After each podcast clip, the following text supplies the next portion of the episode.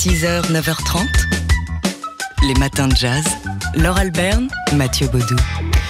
Divaguer, vadrouiller, traîner, se balader, cheminer, errer, naviguer, enfin bref, bourlinguer. C'est ce que nous propose la troisième édition du festival aux quatre coins du mot euh, qui va se dérouler ce week-end à la Charité-sur-Loire. Ça commence aujourd'hui, c'est jusqu'au 27 avec des concerts, des jeux, des conférences, des animations, des rencontres, etc. Avec parmi les invités cette année euh, l'auteur euh, américain installé en France depuis une quinzaine d'années, Eddie L. Harris, qui va venir euh, présenter son roman Mississippi Solo, paru aux États-Unis en 1988, mais sorti récemment dans sa traduction française chez Liana Levy. Alors, samedi après-midi, il va nous parler de cette expérience hors du commun. L'expérience, à l'époque, il avait 30 ans, ça faisait 7 ans qu'il accumulait les échecs, son rêve d'écrire n'aboutissait pas. Il était vraiment euh, euh, au bout du rouleau et il l'explique hein, très clairement, euh, c'était soit le suicide, soit il se lançait dans une aventure incroyable. Ce qu'il a fait, descendre le Mississippi en canoë du nord vers le sud des États-Unis. Il a relié le lac Itzaka, situé dans le Minnesota, jusqu'à la Nouvelle-Orléans, à plus de 4000 km au sud. Il avait pensé à tout ou presque. déjà, le, fait d'être grand dans un canoë euh, assis ou euh, plié en deux à genoux pendant des mois et des mois, je savais que ça allait être difficile, mais je ne pensais pas parce que j'étais jeune, j'étais très physique, j'étais athlète, euh, donc ça ne posait pas beaucoup de problèmes. Et le fait d'être noir dans un canoë qui traversait le pays du nord vers le sud, c'était un peu plus problématique, mais comme j'avais vécu la vie que je connaissais, c'était pas vraiment dans mon esprit avant de parler avec le vieux monsieur Robert qui était dans le, au début du livre. C'est lui qui a mis dans ma tête l'idée de, que ça peut être quelque chose à craindre, le fait que je suis noir, vulnérable, tout seul, et que je passe de Minnesota où, selon lui, il n'y avait pas de noirs, vers le sud, où on ne, nous apprécie pas, toujours pas. Donc c'était ça qui était, à l'origine de la, peur ou de la crainte de faire ce voyage.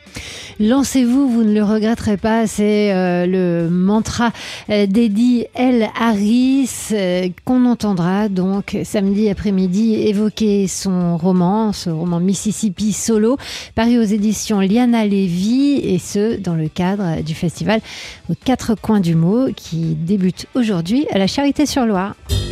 6h, 9h30, les matins de jazz. Laure Alberne, Mathieu Baudou. Et c'est une jolie histoire euh, qu'on va vous raconter, l'histoire d'un morceau que vous connaissez peut-être de Charlie Eden.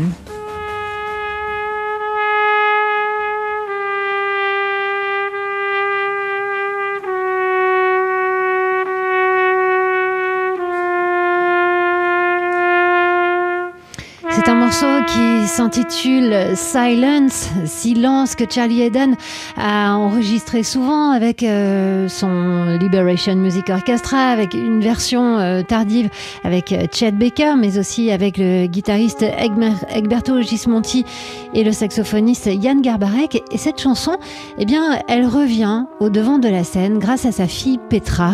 Ouais, Petra Eden qui a mis en ligne sur YouTube une nouvelle version de ce morceau, une version a cappella qui est arrivé aux oreilles euh, du Brésilien Egberto Gismonti, euh, qui l'a totalement bouleversé. Il a rajouté de l'harmonium sur cette version a cappella de, Petra Aden laquelle a elle-même rajouté ensuite des voix, des, des, nappes de voix et a reposté le morceau en hommage à son père euh, Charlie Aden.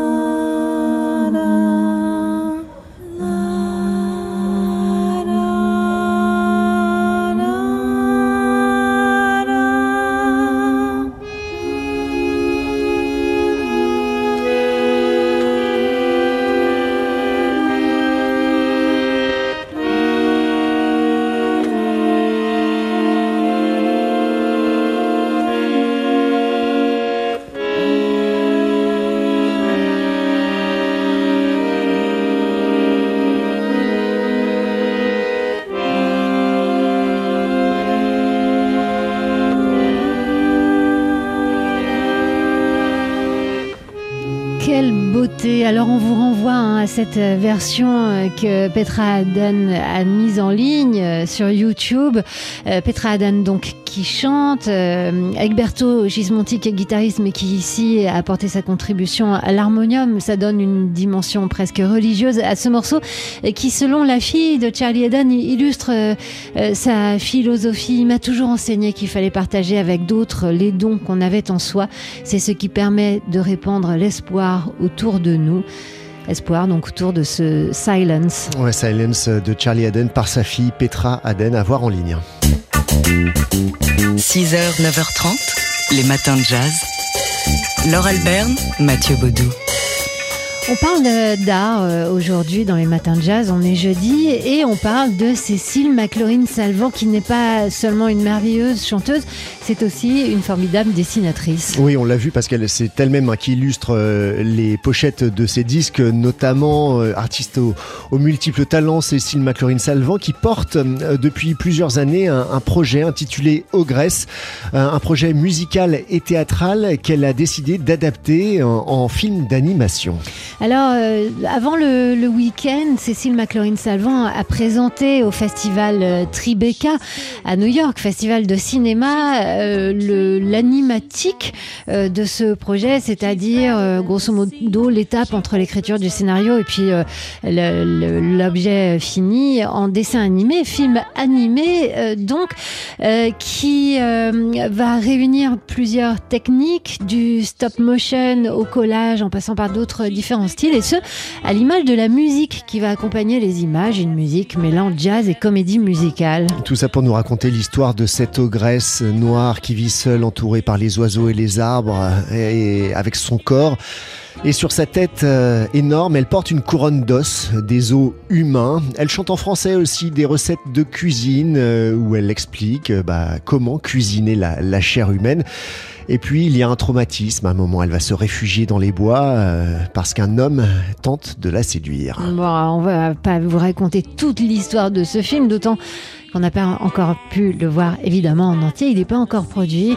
Mais euh, voilà, on avait envie de vous donner euh, des nouvelles de Cécile McLaurin-Salvant, que, la plupart des gens connaissent euh, comme chanteuse de jazz. Elle a quand même reçu trois Grammy Awards alors qu'elle n'avait pas 30 ans. Et la voici désormais autrice de dessins animés. On vous avait parlé d'elle il n'y a pas très longtemps aussi parce qu'elle avait publié des images de ses broderies. Enfin bref, c'est une artiste complète que Cécile McLaurin Chlorine Salvant et qu'on suit avec beaucoup d'intérêt dans les matins de jazz. Les matins de jazz. De l'œil à l'oreille. Et c'est le moment euh, de retrouver Fabien Simode, le rédacteur en chef du magazine D'Art L'œil, qui est confiné cette semaine.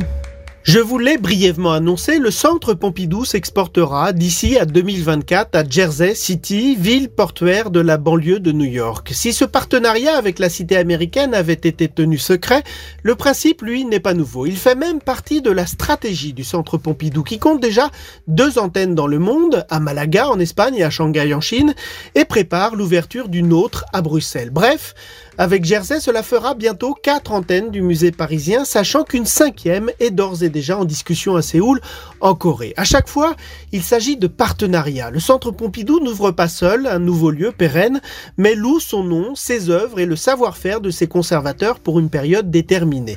Une sorte de réseau de musées franchisés. L'intérêt est multiple. D'abord, c'est une source de revenus supplémentaires pour l'institution, ce qui, dans une période de disette budgétaire, est appréciable. Ensuite, cela fait rayonner la marque dans le monde, car si l'on regarde les chiffres, les touristes étrangers de passage à Paris plébiscitent le Louvre, la Tour Eiffel, le Sacré-Cœur, mais pas Beaubourg. En 2019, avant le Covid, le Louvre c'était à peu près 10 millions de visiteurs, le centre Pompidou, lui, 3 millions.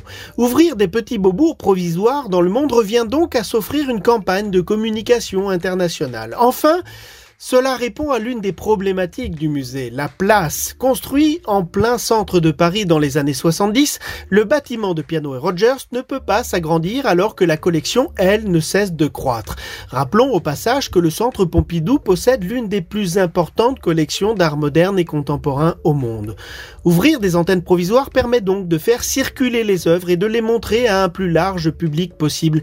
Et puis, disons-le, si ce n'est pas le centre Pompidou qui signe ses partenariats aujourd'hui, eh bien ce sera le Guggenheim de New York, la Tate de Londres, l'Ermitage de Saint-Pétersbourg et demain les dizaines de nouveaux musées créés en Chine qui les signeront. Car en matière de culture, comme pour d'autres secteurs, la concurrence aussi est rude. Les matins de jazz. De l'œil à l'oreille.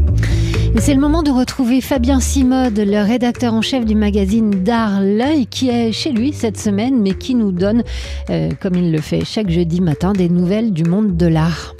1,1 million d'euros. C'est le très joli score obtenu par la vente des dessins d'humour et de presse de Jean-Jacques Sampé samedi dernier chez Arcurial à Paris. Depuis 70 ans, l'immense Sampé, 88 ans cette année, ami de Duke Ellington, jette un regard amusé sur le monde qui nous entoure pour l'Express, Pilote, Paris Match et le Saint Dessin, le New Yorker, dont il a réalisé plus d'une centaine de couvertures depuis 1978. Parmi les dessins vendus, c'est d'ailleurs un dessin pour la une du New Yorker qui a remporté l'enchère la plus haute en voisinant les 70 000 euros, pas mal. C'était une promesse du ministre de la Culture italien et du maire de Venise, l'interdiction faite aux immenses paquebots de croisière de naviguer dans le centre historique de la ville. Après 17 mois d'interruption touristique, on y croyait presque jusqu'au 5 juin dernier, quand un immense navire de 300 mètres pour 92 000 tonnes est passé devant la place Saint-Marc sous les huées des Vénitiens. La perspective des 300 millions d'euros de retombées économiques grâce aux 11 millions de touristes déversés chaque année dans la ville italienne a donc été plus forte que la sauvegarde de Venise. Venise qui pourrait être placée sur la liste du patrimoine mondial en péril par l'UNESCO dès cet été. Allez, si vous ne savez pas quoi faire ce week-end, euh, je ne vous emmène pas à Venise, mais euh, dans l'exposition de Peder Séverin Croyer, peintre danois de la fin du 19e siècle et du début du 20e siècle. C'est au musée Marmottan Monet à Paris et il reste encore quelques places en réservation en ligne pour samedi et dimanche. L'exposition est intitulée L'heure bleue, une expression qui désigne la lumière au crépuscule scandinave, quand le jour semble ne pas vouloir laisser place à la nuit. Et c'est bien cette lumière dont nous avons bien besoin que l'artiste a réussi à transposer en peinture. Alors bon week-end et bonne exposition. Fabien Simode, le rédacteur en chef de l'excellent magazine d'art L'œil. Les matins de jazz.